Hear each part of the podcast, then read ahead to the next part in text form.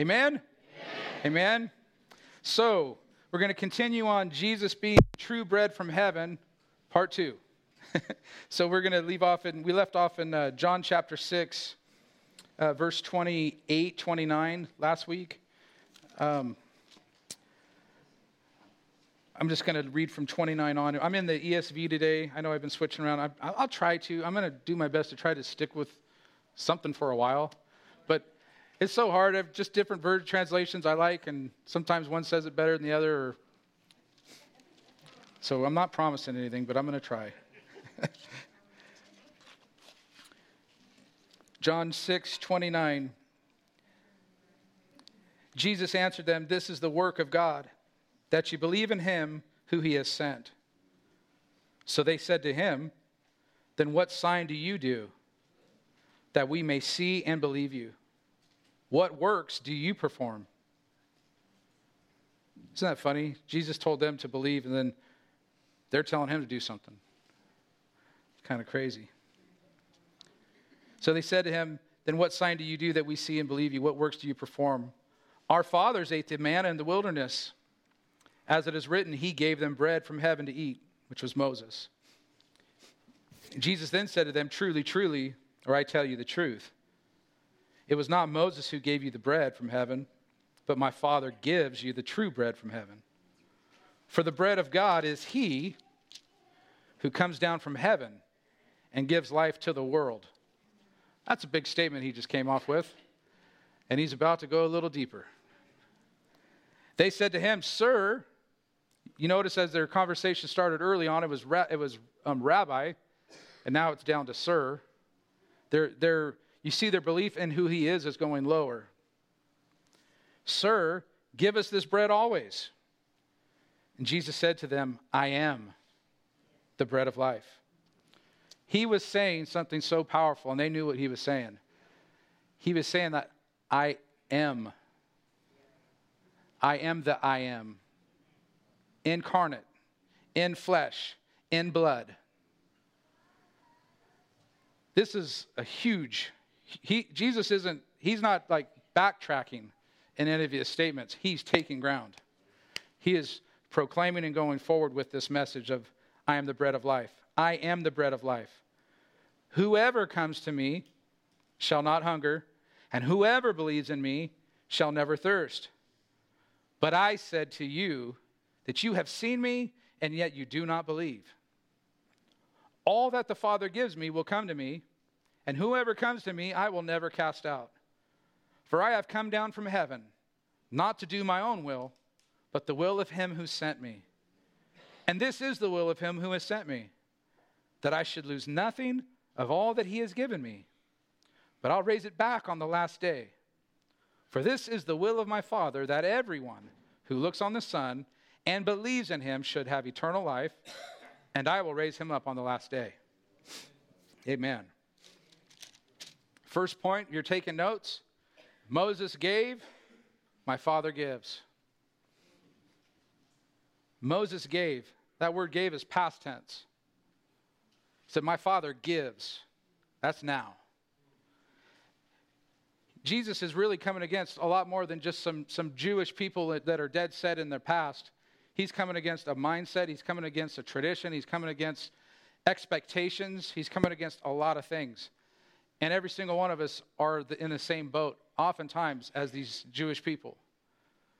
We've, uh, we, we have a tendency, and it's just a natural thing, we allow our past to dictate what we believe now, good or bad. It's not where the Lord wants us. Now, I will say this we should honor our past, we should, we should look back and, and honor our past, but we, we don't live. Go back there and build a, build a house or even take your tent. Like we're going to honor Pastor Jay and Pastor Patty. That's biblical. That's a beautiful thing. Like we're going to honor them in a dinner. We're looking back, recognizing what they've done, and blessing them. But we're rec- also recognizing that the Lord is doing something new. Amen. And He's doing something now, which they're a part of, which is a good thing. So that's biblical. Um, but what, what they were doing is they're, they're even bringing the word and, and using this as, a, as an attack on Jesus. He's saying, Well, Moses gave manna. And they're doing a whole lot more than just attacking. They're, they're, they're saying, in a sense, see, they believed that the Messiah would come and do exactly the same thing that Moses did. The same way. See, Jesus did bring them bread. He multiplied the loaves. He fed and said, Here's the bread. But in their minds, they're like, Well, that was real natural bread. Moses had bread come down from heaven. That was manna. And it was for 40 years. You only fed us for a day. Maybe that's what they're saying. It doesn't look exactly the same. Looking back can cause you to miss the now. When we look back and we go, and, and it's, don't get me wrong, it's good to look back. There's times that, that God told him, build a monument of what I did. But it wasn't so that they stayed there. So they would keep going, and when they crossed back by, they would remember what the Lord did, and then they would keep going. Amen. It was, and, and the Lord wants us to do that. He wants us to have monuments, and we should honor those and recognize that. But we continue to follow Him. We don't stay there. You ever notice the Holy Spirit's always moving? When He's first introduced in Genesis, it says, the, and the Spirit of God was hovering over the waters. It's moving. Wasn't sitting still. In their eyes, Jesus had done very little compared to Moses. Isn't that wild? And now these are people who were looking for the Messiah. They were looking for him. They knew to be looking. They were looking for him. And he's saying, I'm him. nope, that's not how Moses did it. That's what they're saying. Anyone been like that? Anyone ever had the Lord tell you something and you go, well, that can't be it because that ain't the way you did it last time, Lord? I mean, I did that when we sold our house. You ask Candy. I just I forgot about it until right now, but it's so funny. The first time we sold our first house, I was like, this is easy. Like, what's the big deal? like, we put our house up, we prayed, Lord, this has got to be you. Like, we prayed, Lord, I just prayed that people would come in and, and, and have the same feeling I have of the house that I want, that they'd be afraid to miss out on this home. And we just, I pray that when people came in, they'd feel the presence of the Lord. What's not to love? We went, we didn't put our house on the market. We went and found a house. I love that house. We weren't even ready to sell our house. Went and put an offer on it. Said, shoot, we better get our house ready. A week later, house was sold. Someone came and made a full cash offer. We got into that house. This time we move over here, didn't work that way. but I'm thinking, well, that's the way the Lord does it. We're looking at houses. Candy's like, well, you probably should put your house up. We don't need to do that. Shoot. Poor Candy. We're looking at houses. I'm, I'm sure this is what the Lord's going to do. He didn't do it that way. Was it the Lord? Yes. He did some amazing stuff. You catching what I'm stepping in? All right. Or smelling? this is they're saying this is not what we expected. This is not what we expected. Anyone else besides me ever plan out things or you think, you predetermine how it, what it's going to look like, how it's going to be. And then when it's not happening that way, we think God is all of a sudden on vacation. Surely this isn't the Lord because it doesn't look like what I thought. And we got such limited vision. Right? This surely can't be it. And he's going, Nope, it's come on. Let's go. No, I want to stay here. Yeah, but I'm not there. I'm here. Amen. Come with me. No, I'd like to stay here. Well, you can, but I'm not going to be there. okay, let's go with you, right? That's what he's doing. That's what the, he's, he's trying to bring these people into now. Amen. Like, don't miss this. The last part of this past, and we're going to get into the future soon. Don't put the expectations from the past on your future or on your now. This happens a lot. We put past experiences, expectations, things. Um, we see this in, in relationships. We, I had the, the Lord speak to me this morning in the shower. I thought, I mean, I've been studying this, and I thought, honestly, after the first few times I prayed and the Lord showed me stuff, I thought I was pretty good. Like, seriously, like, I get the message like 25 times. You get it once. And still, yet again, this morning in the shower, he's like, So, you know the past part? Yep. Oh. You're right, Lord. And I, I got to say, I'm thankful for that. I'm so thankful for that because it just, how did I not see that? How did I miss it? But I did. Because I was had expectations. I wasn't even praying properly. I'm your pastor. If it can, if it can happen with me, I'm pretty sure it can happen with you. But I was letting something from the past keep me from fully going and trusting in the Father. I was way more comfortable to go to Jesus. Amen. Amen. And the Father's so loving, he's like, Son, you see what you're doing? I went, Oh, I'm so sorry. So sorry. And you know what? It's all good. We got a good father. So it is possible for us. Don't put the expectations from the past on the future, it can rob you of your now. All right? Um, Philippians 3 13 and 14. If anyone could speak into this, it would be uh, Apostle Paul, right? That guy had a past. So he says this No, dear brothers and sisters, uh, Philippians 3 13 and 14. No, dear brothers and sisters, I have not achieved it, but I focus on this one thing forgetting the past and looking forward to what lies ahead. Whew. I press on to reach the end of the race and receive the heavenly prize from God through Christ Jesus, who is calling us. He's calling us. Come on. Come on, you can do it. Come on. Get out of the past. Come on into the now, right? Sometimes he's telling us, slow down. You're way too far out front. Come into the now. I wrote a couple quotes down that I really like, and, and I'm not saying I've conquered them yet, but they're good. We're into the part now of my father gives. Moses gave, my father gives, and it's for the now. So here's a couple quotes. I like this one a lot. Yesterday is history. Tomorrow is a mystery. Today is a gift of God, which is why we call it the present. All truth is from who? From God. This isn't his word, but it's true, so it's from him. Yesterday is history. Tomorrow is a mystery. Today is a gift of God, which is why we call it the present. Here's another one. Now this one is this one was that one's kind of fluffy and nice, and this one's like, ooh. At least for me it was. If you are depressed, you are living in the past. If you are anxious, you are living in the future. If you are at peace, you are living in the present. You hear this? If you are depressed, you're living in the past. If you have anxiety, you're living in the future, right? It's all this stuff that's unknown and ah. But if you're at peace, which is a good spot, right where he wants us, right? You are living in the present. I mean, Jesus said over and over, like, why are you worried about tomorrow? Tomorrow has enough worries for itself. I mean, his word tells us that a man can plan, but the Lord determines the future.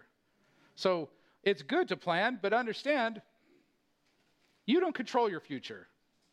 Right? We submit everything, every single. We're to, we're to walk today and in the presence of today, not in the past and not in the future. That's why he says, This is the day the Lord has made, right? We rejoice in today. I can't change tomorrow and I can't change the past, but I can do something today. Amen. And so can you. Thank Jesus was so so good. He's, now he's bringing it into the now. My Father gives now. You can't get it from, the, from there, and you're not going to get it tomorrow, but you can get it today, right? That living bread, that true bread, the breath of life is for today. Today is the day of salvation, right? It wasn't yesterday, it's not tomorrow, but it's for right now. Amen. And tomorrow will be for right then. and that day will be for right then, right? All right. Let's go into verse, uh, continuing on in verse 32. Jesus said to them, Truly, truly, this is the second, I tell you the truth. It was not Moses who gave you the bread from heaven, but my Father gives you the true bread from heaven. For the bread of God is he who comes down from heaven and gives life to the world. Point two is this the bread from heaven accomplishes. I would say it this way the bread from heaven gets it done. All right, that's my language. Remember, get it done? The bread from heaven gets it done. What does it get done? It's a good question. The natural bread of Moses fed and it nourished, right? Temporarily. It fed the physical body and it fed it temporarily. The bread from heaven feeds and nourishes your spirit and it feeds and nourishes your spirit eternally. That's good bread. Remember the woman at the well who he said, Woman, if you knew the water I had, the water I have, you'll drink from and never be thirsty again. This is the same type of bread. It's like if you understood the bread, like Moses gave you bread, but I have bread, you'll never be hungry. You'll always be fulfilled. You'll always be full. You'll always be nourished. That bread will always be accomplishing what I've intended it to do. Amen? He's saying, You got to feed on me. You got to you got to eat this bread. How often do most of us eat? We're eating pretty well. Spiritually, are we eating that well? Because he's got good bread. And, and I should be as fat spiritually as I am naturally, right? At least. I mean, I should look like Jabba the Hutt. Tracy, don't say it. I gave that guy so much grief when he was our, my youth pastor years ago. Oh, my Lord. I, I'm so nervous every Sunday. Like, if he paid me back, this would be horrible. Thanking the Lord for forgiveness. I repent. this bread, it's supernatural. I love, I just, I don't know why. Like, I don't know if everyone else is excited about supernatural stuff as I am, but I like supernatural. It's superior. This, I don't know if this is true, a definition, but it's my definition. Superior to nature. Supernatural. I like that. Like, I understand natural like laws of gravity. You drop something and like every single time, right?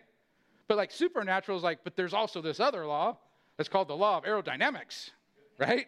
That if you get enough speed and there's enough lift of air that comes there, it, things lift off. That you see those huge planes. You're like, there's no way that thing should fly. They fly. That's like supernatural. There's no way this should work. And the Lord's like, I'm superior to that. I'm not bound to the laws of nature, right? I love that. We have supernatural bread. We have this bread that it's, he said, Jesus said it's life to the world. Life to the world. The manna was life to who? The Israelites, the children of Israel. That's who, but not for anyone else. Jesus like, I have life, and the word in the Greek that he uses, it gives life to cosmos with a K. That's like all inclusive, right? That bread gives life to the cosmos. Like, I have a weird mind, so just bear with me. Like, when I think of cosmos, I don't see a limit. Amen. Which now don't don't I'm not saying like there's alien life forms or none of that. But if there was, like his bread is like ridiculous. It gives it's like to that, to like ET stuff. Like there's no limit right? Like, that's this is his word. Supernatural. They're here. No, just kidding. I'm sorry, Lord. This bread also represent not just the manna, but the bread of the presence. In the temple in the sanctuary, there was bread put out, and there was a loaf or a, a flat bread for. There was twelve of them, so I'm guessing for each tribe but it was, to, it was a, thankfulness of the provision of God. It was, that's what it was put out there for.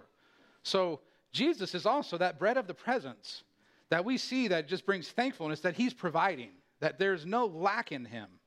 So that's awesome. He is the living bread, supernatural bread. His bread gets it done. Amen. There's no lack, there's no shortage. It's the best ingredients. There's no expiration date, right? It's always fresh. That's good. Ever, you ever go to like get some bread and it's not good. And I like bread. What's that brown bread we had the other? Man, the Cheesecake Factory brown bread. with the nuts. Oh, my Lord. That's good stuff. Can you imagine? I'm just sorry, we'll go back. The bread we're going to have in heaven? The food? Like, if you're a foodie here, oh, man. Okay, just saying. Sorry.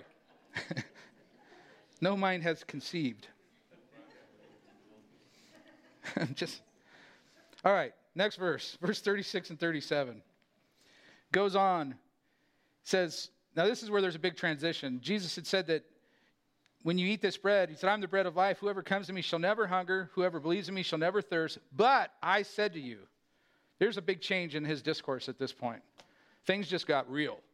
Okay? Anyone ever have a parent that says, But I said to you? All of a sudden, yes, sir, right? We're good. I got, he's got our attention. He's got their attention at this point. He said, But I said to you that you have seen me, and yet you do not believe. Now, he's answering a question from verse 30 when we go back. Jesus is so awesome. He, they come and bring questions to him, and he's like, I tell you the truth. What you're really asking is this, right? That's what we seen last week. This time, he's like, they ask the question in verse 30, and he don't even bother answering to verse 35. So he goes and like, I'm the bread that comes down from heaven. If you eat from me, you'll never be hungry. If you drink from me, you'll never be thirsty. And oh yeah, by the way, you have seen. Said, they, they said, show us a sign and we'll believe. That's what they said, remember? Show us a sign and we'll believe. So now Jesus is getting around to that. He ain't playing. He literally says, the word says, you have seen. That word have seen is in the Greek, I'm not going to pronounce it. Well, try it. Here, brace yourselves. Hero Kate, I don't know, H E O R A K A T E with a little line over the O. It's a perfect tense verb, okay? It's a perfect tense verb. A perfect tense verb declares this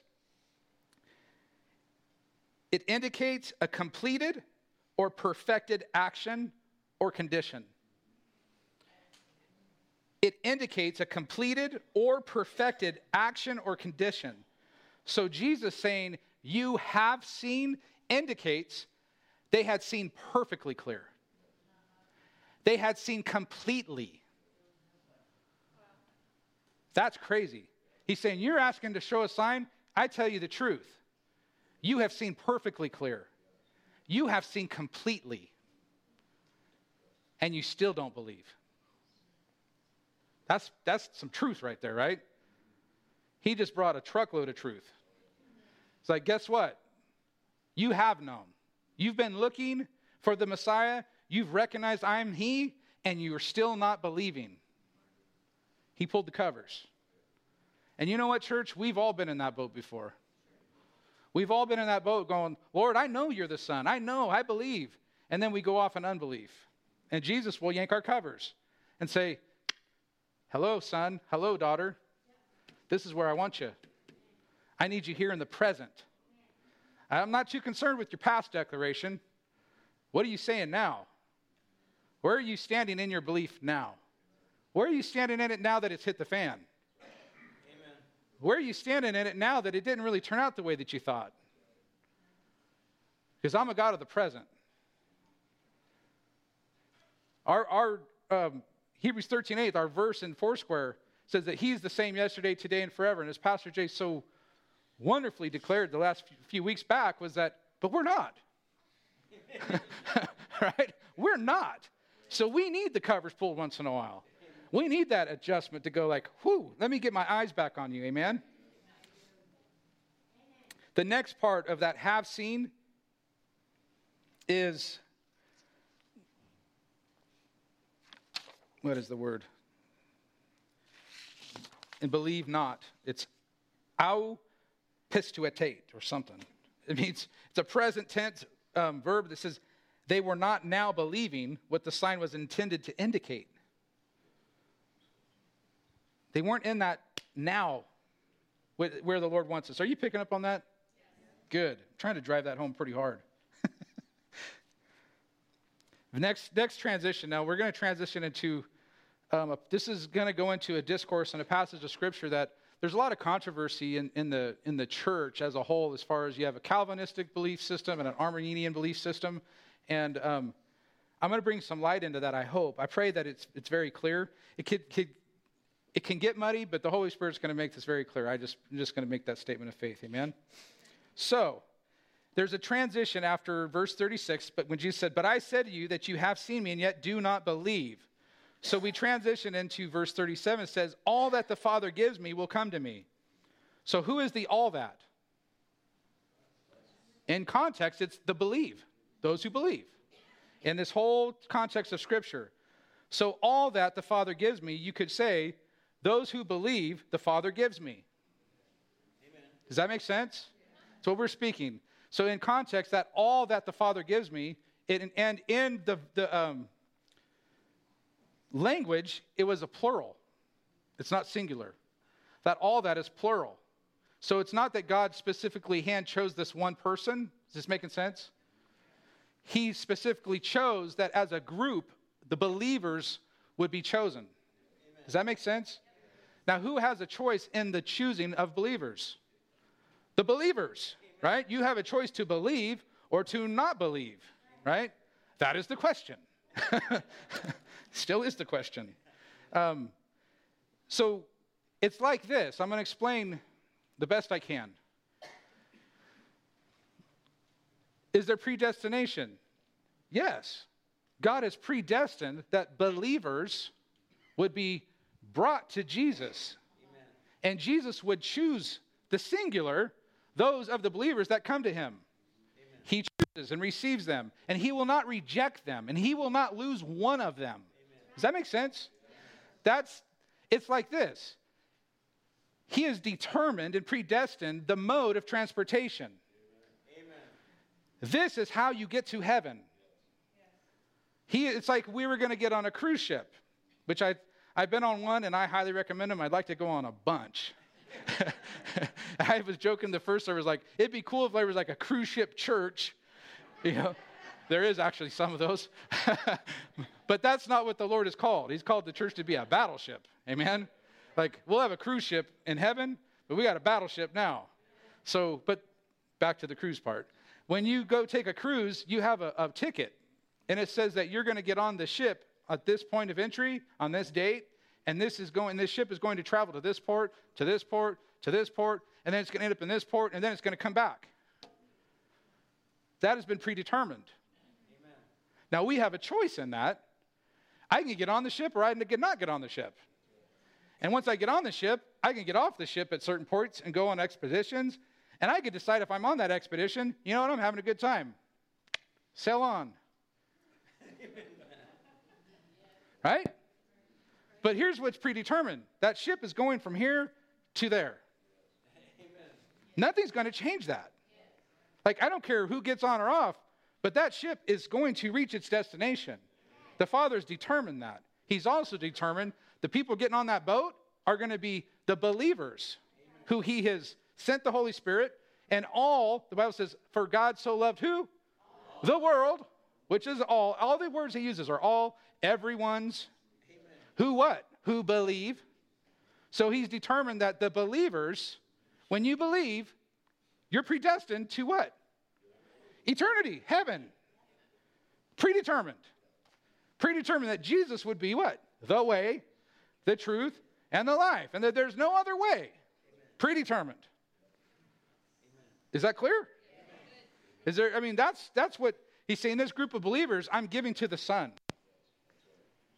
Now, we can choose to believe or not believe. So it's not like God's just like randomly going, you, you, you. Nah, I don't like you. you. Nah, not you either. We have a choice in this. We play a part in this. And we can get off the ship. We don't want to get off the ship. Stay on the boat. Amen. So, back into the verse. All that the Father gives me will come to me, and whoever comes to me, I will never cast out. In verse 45, it shows, which we're not going to get to today, but it shows that the Father attracts and sends, and it, says in the Old Testament, like they gave the law and the prophets to bring the realization of who Jesus was. And he teaches. That's what they said. Well, he, the Father will teach us, and he does. He draws us, he sends the Holy Spirit to convict, to convict us, to, to knock on our heart, right? And he does that to everybody. But we have people have a choice in that. They can reject it, which I've done. Amen? All right.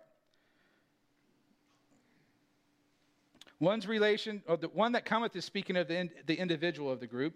That's what to Jesus. One's relationship with Jesus depends on the action of his own will to come to him. He says, Come unto me, all who are what? Weary and heavy laden. I will give you rest. Does he make you? Nope. Okay. Next point comes out of verse 40, and we use this word everyone. Here we go again. Everyone who looks on the Son and believes should have eternal life. Everyone. Let's look at that. Verse 40. He also came not to do his own will, which is pretty awesome. And he declares what the will is. For this is the will of my Father, that everyone who looks on the Son and believes in him should have eternal life. Now, the looks on, I mentioned a little bit of it last week, but I want to really set this. The word looks on is another Greek, Greek word.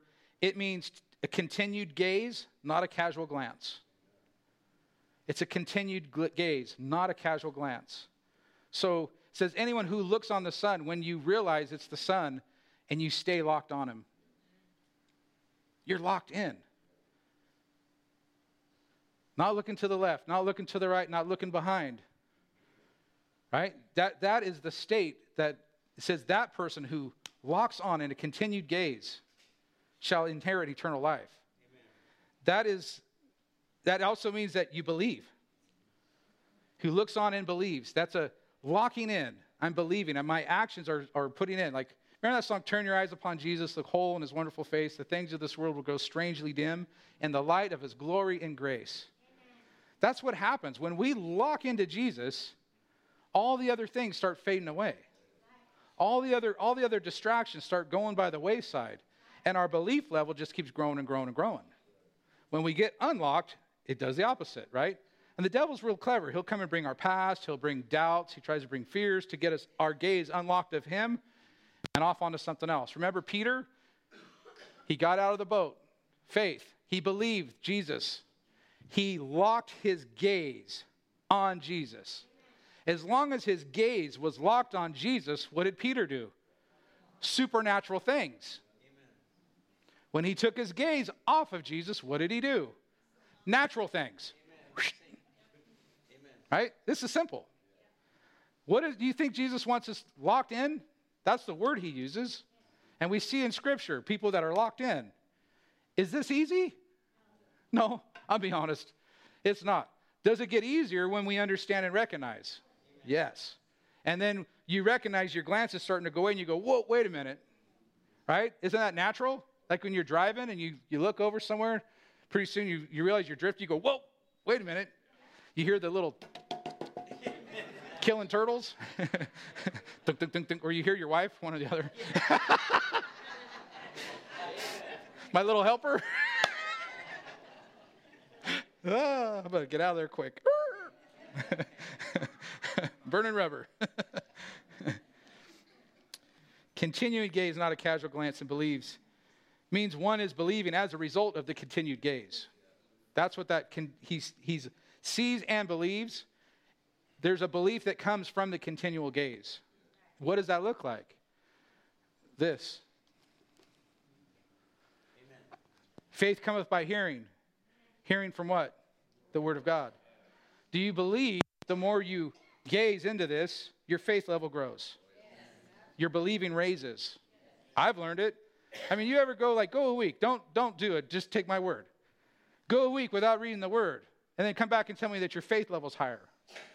It's not possible.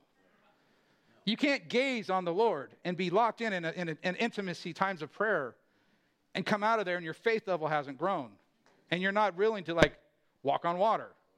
You're not willing to take on hell with a squirt gun.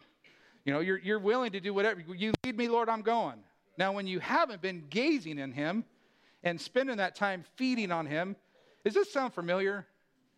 I mean, my whole life growing up, I mean, there's two things we really got to do to stay in belief Amen. this and pray.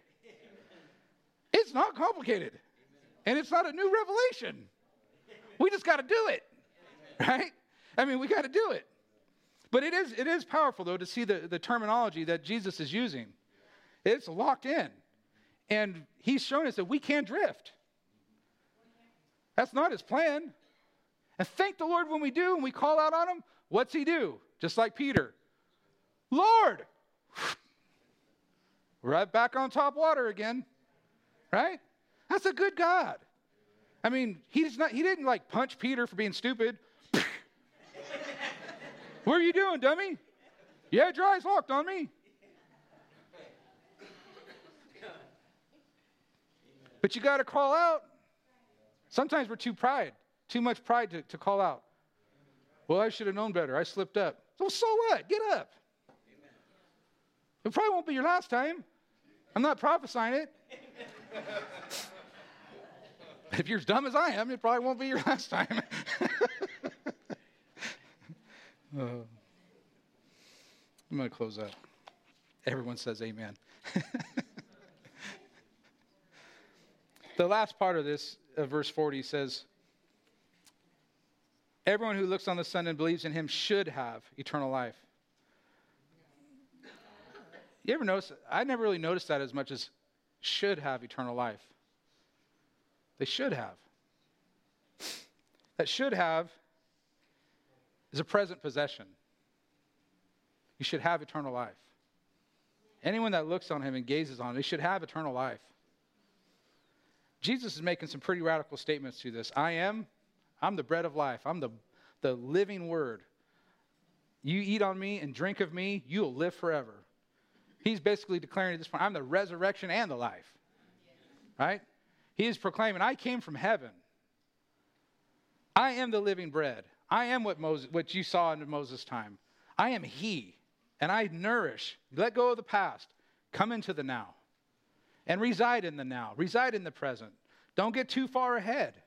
We get in trouble when we get out there. That's not our ground, that's His ground. He knows He's the beginning and the end. I'm not. I'm not even that good at the present. Right? We're working that out every day. Thank God for fresh mercies every single day, right? We, I use them up every day. Sometimes it's not even 10 o'clock, they're used up. No. you're laughing because that because it's true. Don't laugh. No, you're crying. Okay. Should have a present possession. Here's the good news of this. The Lord wants you to be free from the past and free from the anxiety of the future. He wants you to feed on Him in the present. Everything you need, He has right now. Right now. There's no lack in Him. It's not possible. His, his bread is so powerful, it's supernatural bread. It goes, it's to the cosmos, not just to our little Amador County or this little church. Like he's way bigger than all that. His, his food is good.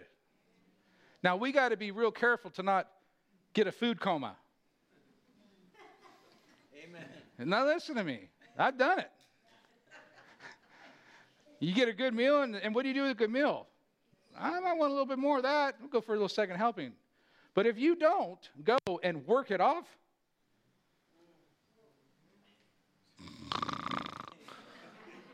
right? And Pastor Jay's been feeding you guys good for quite a while. Now you got to work it off. I'm going to encourage you. Let's go. Amen. Let's let's take that food today and let's burn it off. So we'll be hungry for some more. Amen. When you don't burn it off, you don't think you need any more. I'm good. I, I'm full.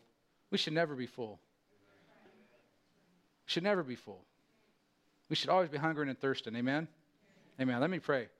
Lord, we thank you for the, the bread of life, the true bread of life. Lord, I've been guilty in my past and, and even of recent, Lord. There's times we try to, to feed on things, Lord, that we think will bring us life, and they fall so short. Lord, free us from the past. Free us from expectations from the past. Free us, Lord, from the future. Free us from worry and anxiety. Help us, Lord, to live in the present. I just want to, Lord, whatever's not present, Lord, I pray, Lord, that you would highlight it for me. You know me, Lord. I'm hard headed at times. Help me see very clearly, Lord, Lord, that, that you want me in the now. You've got tomorrow. Free us, Lord. I pray, Lord, that we would understand how vital it is, Lord, to, to feed on the true word, not the fake stuff. There's so many fakes out there. There's so many phonies. Lord, there's so, mu- there's so much information and things that we get caught up in, Lord, that are not what you want us in. Let us, let us have a, a really good taste. Able, Lord, I just pray for, that we'd have such spiritual taste buds that, Lord, when we would go to bite into things that in the, in the spiritual, Lord, that would not bring nutrition or life, that, Lord, we'd have a foul taste in our mouth. That we'd spit it out quickly and recognize it. Lord, I just pray, Lord, for supernatural eyesight going forward. Lord, let us see very clearly the true bread. And Lord, let us hunger for that. Your word says, Those who hunger and thirst for righteousness shall be filled. Just like the shall receive salvation, shall receive eternal life. We thank you for that, Lord. I just pray, Lord, that today, Lord, if there's any in this house, Lord, that have not fed on you or are, are currently not feeding on you, that, Lord, they feed on you. They believe that they believe you are the source. You are the true bread. There's no other bread. You are the way. We thank you, Lord, for, for giving us the opportunity to get on the boat. Lord, we bless you. We thank you for that. Lord, we thank you. I just pray blessing over this house. Lord, we are believers. We will be known as believers going forward. We thank you, Lord, that, that you are opening our eyes, Lord, that we are um, not just hearing, we are doing. Lord, give each one of us a, a divine appointment this week, Lord, to put into practice and to share the bread of life. In the name of Jesus, amen.